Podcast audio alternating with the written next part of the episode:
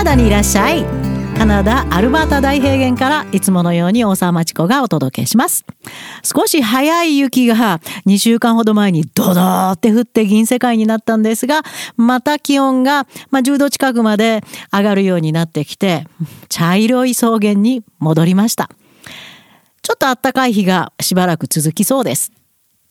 さあ今日は Learning Moms Club すごい私が興奮してます。皆さんにもぜひ興奮してほしいなと思って今日はそれについて語ります。私はまた学びを再開しますと、カナダクラブ、そして Canada News for You、これサブスクリプションで今いろんなニュース提供してます。えー、月カナダドル20ドルです。ぜひ仲間に入ってください。そのメンバーの方たちにお知らせを出しました。今度は長年の興味があった law これを勉強しますというお知らせです。昔、カナダの University of British Columbia と話して、ああ、それならおいでっていう、あれ？こんな簡単でいいのっていうメッセージをもらったロースクール。でもどうしても当時はフルタイムで通わないといけないという、まあ今でもまあロースクールほとんどそうですけど、子育てしながらの私、息子たちはまだ成人前カナダで勉強してました。忙しい仕事をしてた私も、そんなことはとても不可能でした。で、泣く泣く諦めて、よし、絶対戻ってやると思ってから、20年以上、25年 経ってしまいましたが、やっと再挑戦することにしました。そんなお知らせになんとたくさんのマンたちから私も実は学んでるんです。私も学びたいです。という声が届きました。最高の応援でしたね。日頃はカナダクラブで学ぶご自身の子供さんたちのことばっかり話してるんですが、実はマムたちの前向きさと学びへの姿勢がこの生徒たちの根底にあったんだって私が興奮しました。そんなマンパワーを一人じゃなく同じような思いとやる気を持ったマムたちと合わせれば絶対何かが起こるし何かが変わるはず。それよりも何よりもマムたち自身の人生がぐんと広がるなって感じました。直感です。これは始めるべし。ちょっと私のことですが、指導してきたもう40年以上になりますよその生徒たちに常に伝えたいメッセージが Learning is fun 学ぶことは楽しいです。学ぶことは脳を嬉しくさせてこれは脳科学からの根拠も証拠もありますよ。また前に進む勇気が出てきます。また学びたいと思わせてくれます。ただ単にこの宿題を終えてこのテストを終えて受験を終えてよしやっと終わった。あの教育って終えることが目的じゃなくて学ぶことですよね。日本って間違ってますよね。一つ一つの学びに大興奮しなくちゃこれを生徒に教え続けています。日本の教育はね子供に学びの楽しさを教えるんじゃなくて一生懸命いろんなものを押し付けて子供の自由を奪って子供を不幸せにしている。それが目的みたいな気がします。でも日本にいるマムたちは学びを楽しいと思ってる。これはすごい発見でした。私が嬉しくなりました。ルンルンしてます。30年間カナダと日本とを年に何度も往復しなんとか日本の子どもの脳に学びの楽しさを教えようと頑張りました。なぜカナダと日本を往復してたかって？いや教育にも携わり留学にも携わってました。それから私自身の勉強にも関係ありました。そしてクリティカル・シンキングの国カナダから大いなるヒントをもらいながらの頑張りでした。でもねああ何をやってももう日本は変わらんなと自分の人生の新たな幕を開くべくカナダに正式移住してから8年ですカナダから直接カナダのカリキュラムにヒントを得たカナダクラブという直接オンラインレッスンを開講したくさんの優秀な日本の中学生高校生を指導する傍らあ、今ね、小学生に広げようと思ってるんです。興味のある方連絡ください。内緒の話です、まだ。カナダの現場から悪の根源のような高校留学についての現実を日本に発信しています。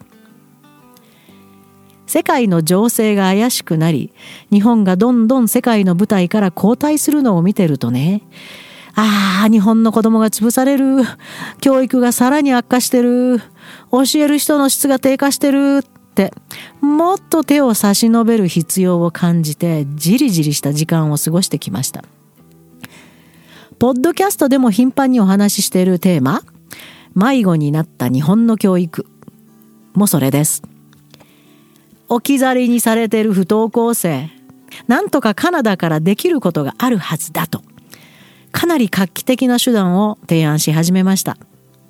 また詐欺とも言えるカナダ高校留学に短絡的に突っ走り大切な人生を台無しにすることのないよう Wormhole to Canada という日本の制度で我慢とカナダの高校というまあ中間？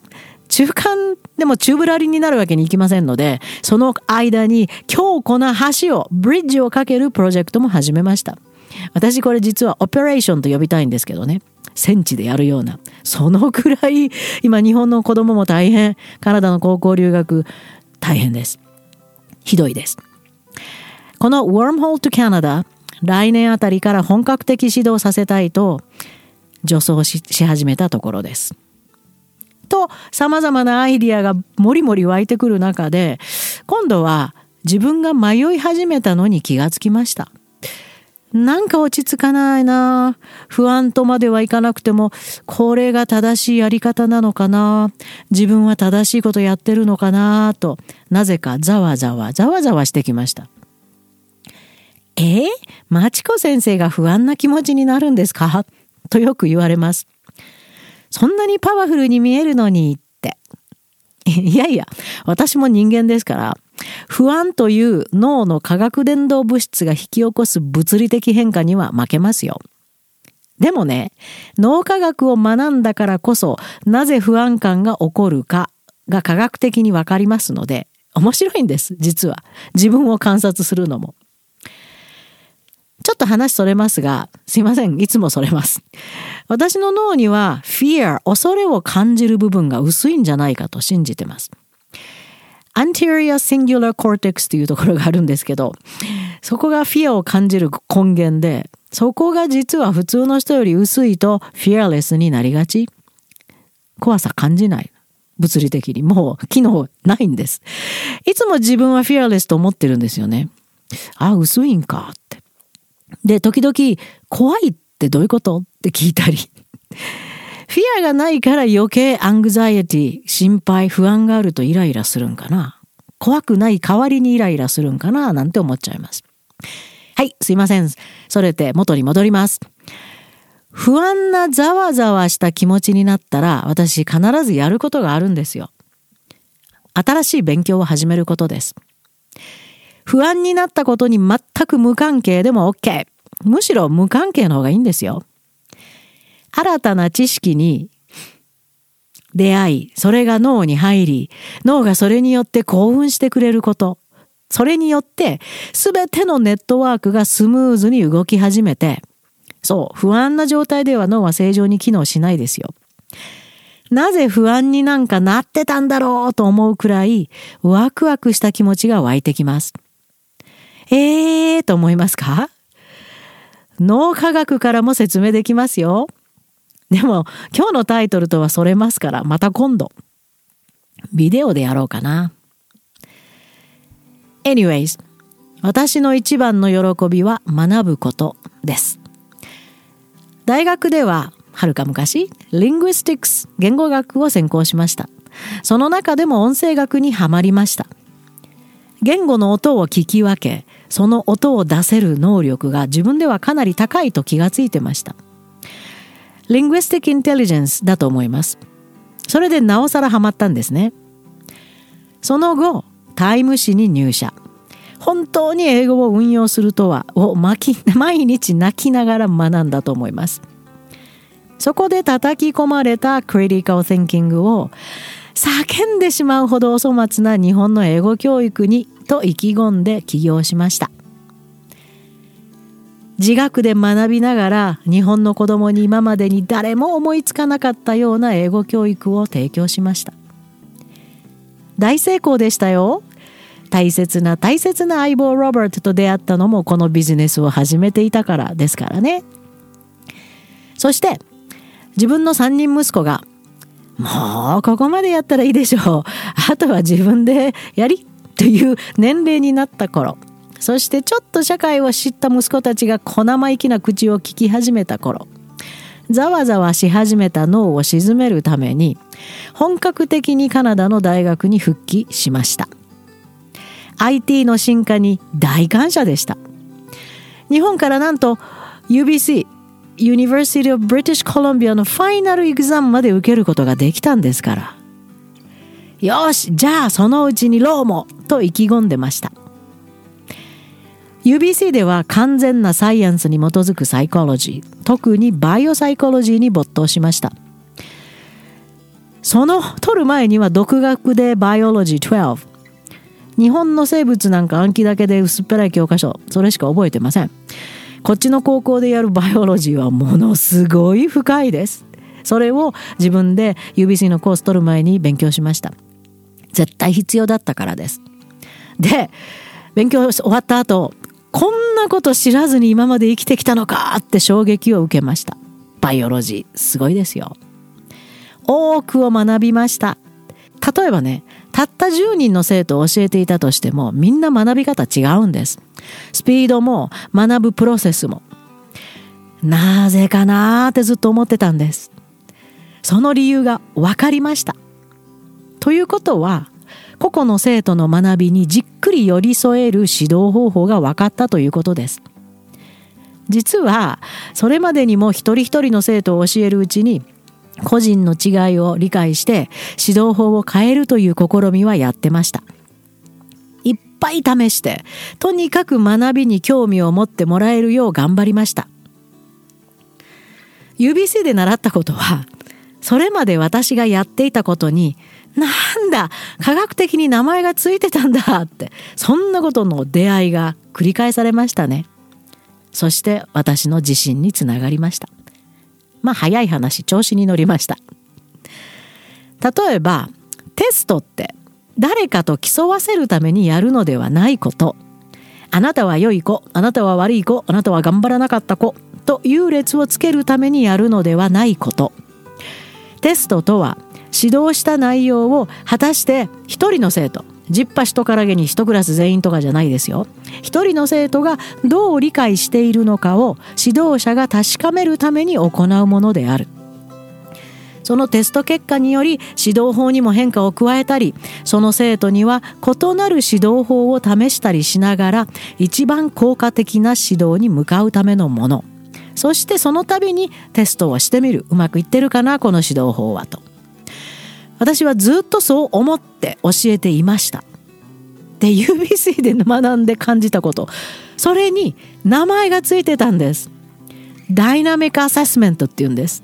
めちゃくちゃ嬉しかったです。そんな学びを経て次には私たち人間ってイコール脳なんだ。脳以外の何者でもないんだ。脳を理解しないと何もわからないんだ。ということを悟りneuroscience 脳科学に飛び込みました。科学者になろうと思ったんじゃないんです。本当に単なる興味です。そしてまたまたテクノロジーの進化に助けられオンラインに乗り出してきていたちょうどラッキーでした。 Harvard University 本物ですよ。の有名教授デイビッド・コックスの教える Fundamentals of Neuroscience の学生になりました。難しかったですが油汗かきました。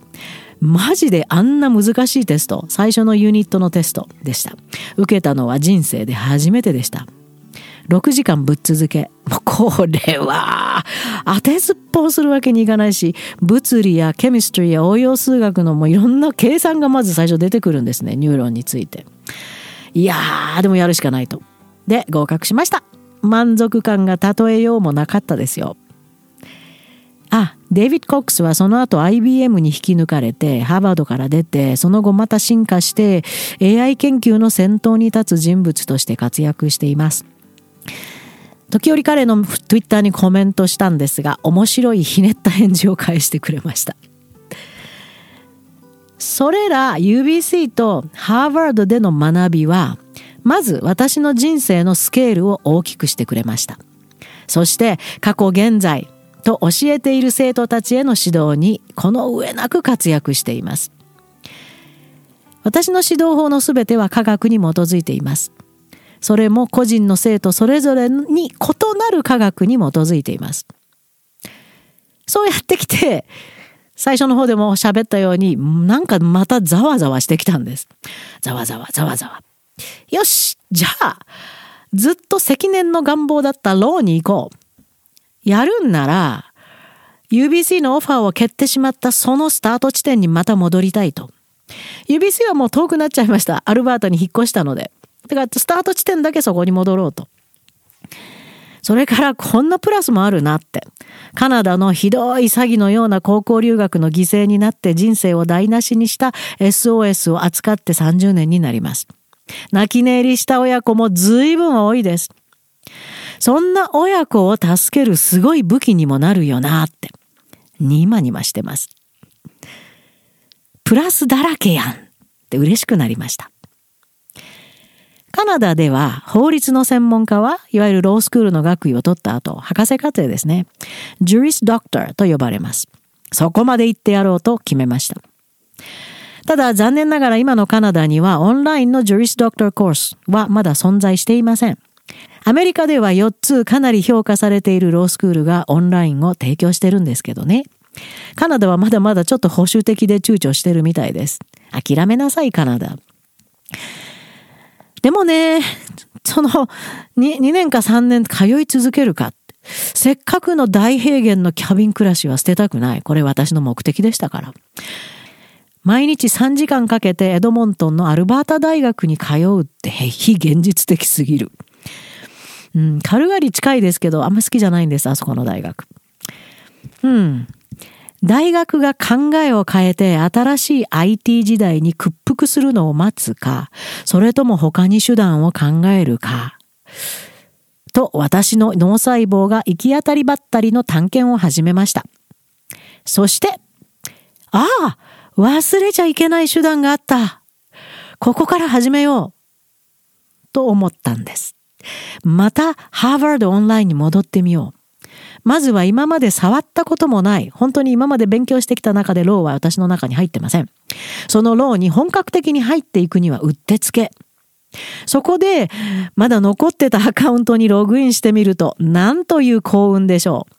科学には基づかないですが何かの運を感じてしまいました。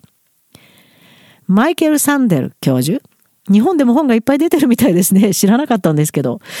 その教えるその名も Law というハーバードで人気のコースがオンラインで提供されてました。しかも開始日が11月7日。私が、あ、ハーバードに戻らなきゃ忘れてたここからだよと久しぶりにログインした日です。あっという間に飛びつきました。面白いのなんのって、いきなり脳が全開、元気もりもりになってます。今日もこのポッドキャストが終わったら勉強するんです。待ちきれない思いです。最初に戻ります。このお知らせを伝えたカナダクラブや Canada News for You メンバーの方たちから大応援をいただき、私も、私もの声がいっぱい届き、それが私の背中を押してくれてます。こんなすごいマンパワーを一緒に前に前に進めたいです。情報交換したり、それぞれが学んでいることについて書いたり、質問したり、みんなで励まし合って前に進むことができれば素晴らしいです。子供たち、つまり私の生徒ですけど、もうそんなマンの背中を見ることで相当のプラス刺激を感じるはずですよ。将来 Learning Mom たちとカナダ大平原でコンファランス開いたりして夢が空に舞い始めました。いいことだらけです。さあ Learning Moms Club 始めます。Join us! カナダにいらっしゃい。